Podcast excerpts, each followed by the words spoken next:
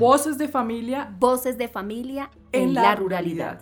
Un programa de las bibliotecas público-escolares Pasquilla y Sumapaz. Un saludo a nuestros oyentes. Soy Marta Lizarazo, mediadora en Biblored. Hoy hablaremos sobre el pasado y presente en la ruralidad de Pasquilla y Sumapaz. Venga amigo, compadre y campesino. Cuidemos la tierrita y la tierrita nos cuida. Vamos a recorrer los caminos y carreteras del territorio. Para esto, don Víctor Gutiérrez nos cuenta cómo surgió la primera ruta Mochuelo-Pasquilla y una anécdota sobre los primeros buses. Bueno, yo les comento tantico de, la carretera, lo que eran las vías primero. Eso era una carretera muy malita, muy, no era muy buena la carretera. Y la vía era de Pasquilla, Volarte, Usme, y esa era la, la vía, por ese lado, por el lado de, de Usme. El transporte ya lo comenzó fue un Rafael Rodríguez, señor que tenía un bus, una Macarena, y era el que transportaba todos los días. Por la mañana salía a las 7 de la mañana y, él iba de aquí, de Pasquilla hasta, hasta centro, la carrera 16. Y por la tarde se volvía por ahí a las 4 y media, 5 y allá para arriba. Ese era el recorrido otra vez, salir por Usme a Volarte y, y aquí a Pasquilla. Porque esta vía aquí por donde es ahora, salir a San Joaquín era, no, no había, en ese tiempo no había casi carretera, pero muy mala. Ya última hora sí ya fue cuando arreglaron un poquito la carretera y ya mandaron, bueno, ya se iba el bus también, ya, ya no salía casi por volar, ya viajaba por ahí. Ya se acabaron los buses aquí, don Rafael, y fue cuando mandaron la transmopa de Monmerardo y de don Pedro Elías. Esos, esos trabajaron un poquito de tiempo. Y entonces ya yo no sé, se fueron, ya los choferes se cansaron, ya tal vez fue cuando comenzó con la, a la transmopa. Ya ellos vendieron sus buses y ya comenzó la transmopa. Esos ya iban a ir hasta a Tunjuelo nomás. Sí, ya, y iban ya aquí por, por Mochuelo.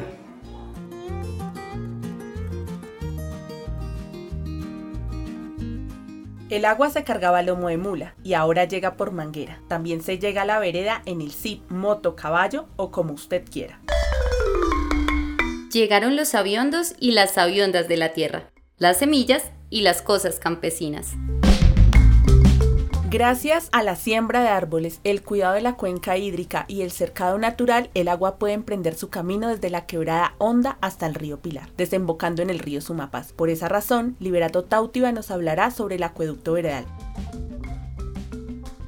En esas épocas de antes no habían acueductos como los que existen hoy día. En esa época los acueductos eran de bocatomas de quebradas, de chorrillos, de donde mejor se pudiera la gente sacar personalmente los acueductos, poniéndose de acuerdo con muchos usuarios que necesitaban el agua para las fincas. Entonces, al ponerse de acuerdo, trazaban el agua de unas bocatomas, hacían las bocatomas de algunas quebradas y así mismo se abastecían del agua para tema de riego y para casas, para las viviendas. También había las posibilidades de algunas personas que cuando no tenían la facilidad de esos acueductos, entonces también buscaban en cada una de sus fincas algunos nacederos, que en esa época había mucho más nacederos que los que existen ahora. Nuevamente la alcaldía para la localidad 20 que ya es hace alrededor de unos 30 años, pues hubo la descentralización ya y entonces ya hubieron algunos recursos. Entonces con esos recursos, aunque eran muy escasos todavía, se hacían proyectos especiales para alcanzar a mirar cómo se sacaban esos proyectos para lograr hacer esos acueductos de algunas quebradas donde hubo unas partes, de, como les decía antes, de chorrillos, donde se podía sacar las eh, bocatomas y llevar los acueductos a las veredas. Entonces, de eso que fue abasteciendo la gente y, se logró casi de, todas las veredas de aquí, justamente de aquí de la localidad 20 y del corregimiento de San Juan, donde más conozco yo, que a todos les dio la posibilidad, a todas las veredas les dio la posibilidad de tener sus acueductos veredales. Y mucho después ya fue, hubo la posibilidad de seguir pidiendo más recursos y cambiar esas tuberías por algunas tuberías de más, de más de dimensión para que poder darles abastecer el agua para todas las veredas y para para toda la gente, todos los usuarios y para las escuelas, para el colegio de la Unión y, y, centro de salud y para pues, eh, todo el mundo nos beneficiáramos de, ese, esos acueductos en mejores condiciones. Ay, ay vecina, me duele aquí. Ay, ay vecina, me duele acá. Tranquila, mijita, que con un sobijo, don Arquímedes la sanará. Continuamos en Voces de Familia en la Ruralidad.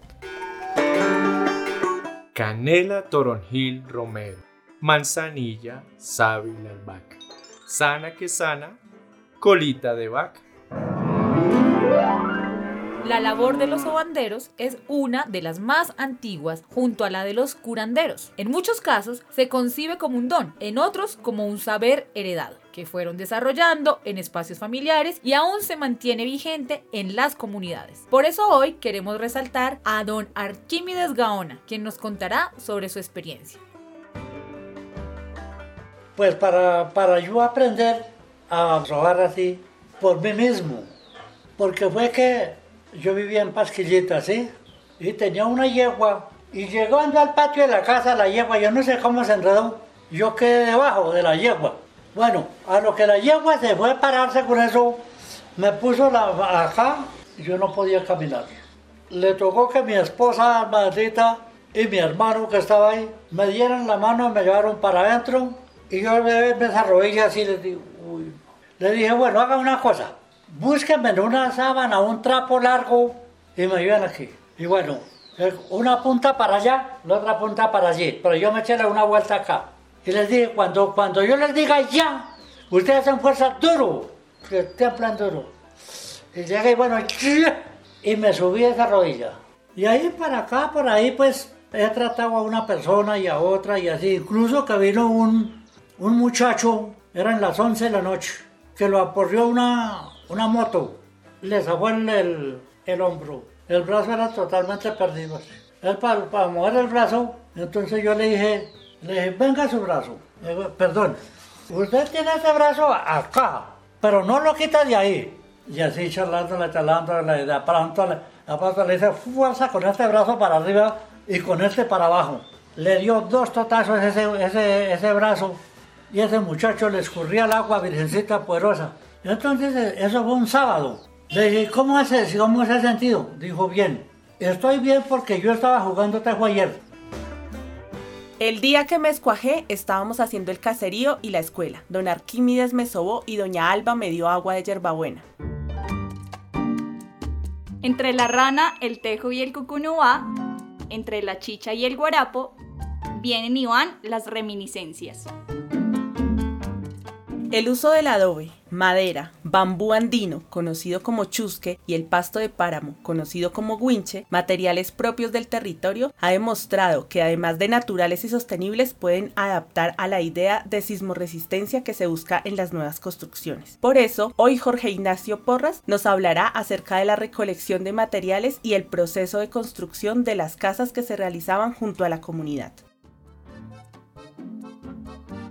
Bueno, yo en compañía de mis padres, de todas maneras, para construir esas casitas se reunían los materiales, como chusque, como madera, como tocaba mezclar el barro, pisarlo, echarle winche, echarlo y dejar que secara. Y así el piso era de pura tierra, el techo.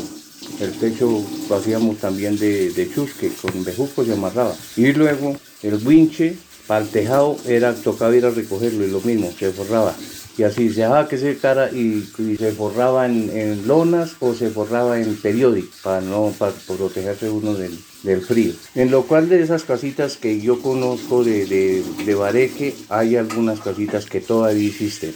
muy poquitas, algunas tres, ya no existe más.